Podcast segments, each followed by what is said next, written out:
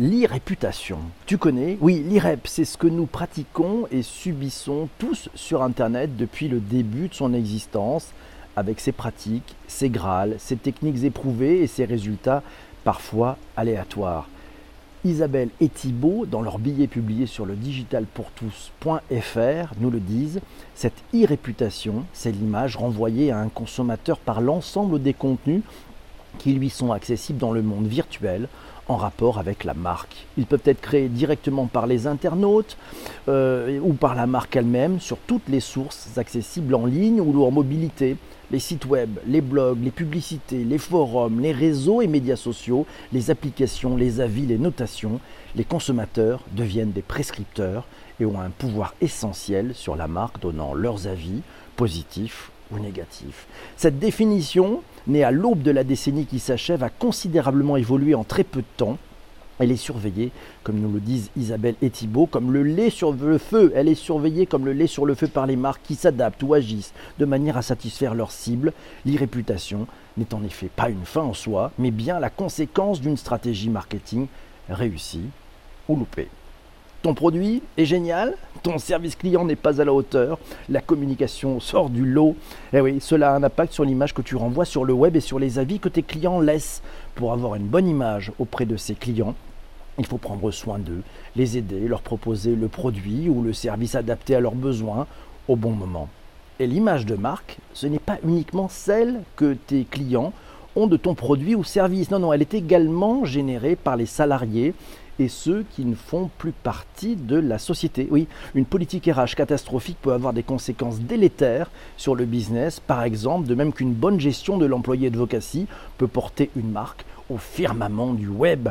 Comment bien gérer son e-réputation faut commencer par avoir une veille efficace qui va servir à établir sa stratégie web.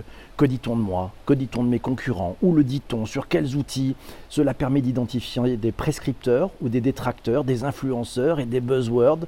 Et pour cela, on utilise des logiciels puissants de veille comme Datamine, Talkwalker ou Brandwatch qui vont collecter de la donnée on utilise des indicateurs, vous avez des KPI, tu sais, les Key Performance Indicators, on les utilise dans une démarche quasi scientifique qui permet de s'appuyer sur du concret, du volume et des types de mentions, de la périodicité, etc. etc. Au-delà des outils, ce qui prime, c'est l'expertise humaine.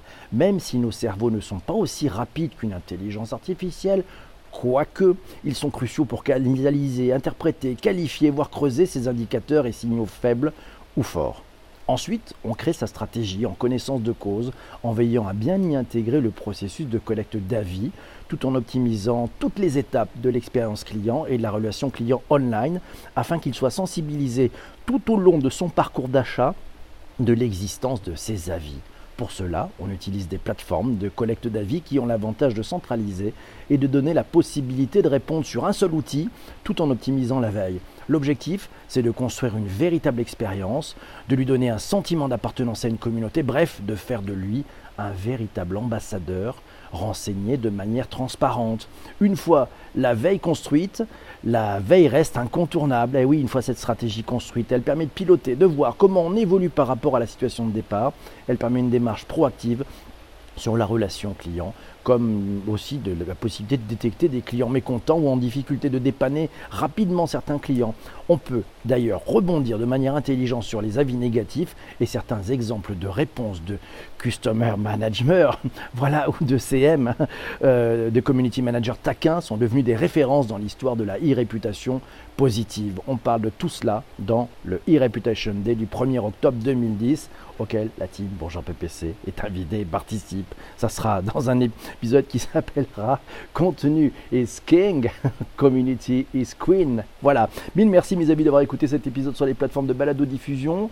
Si vous n'êtes pas encore abonné, c'est maintenant qu'il faut le faire. Vous avez des boutons sur votre plateforme pour pouvoir partager sur, euh, à qui vous voulez sur vos réseaux sociaux. Et puis si vous êtes sur Apple Podcast, 5 étoiles, un commentaire, ça fait un bien fou. Mille merci et à très vite. Je vous laisse, j'ai rendez-vous avec ceux qui sont présents pendant le direct.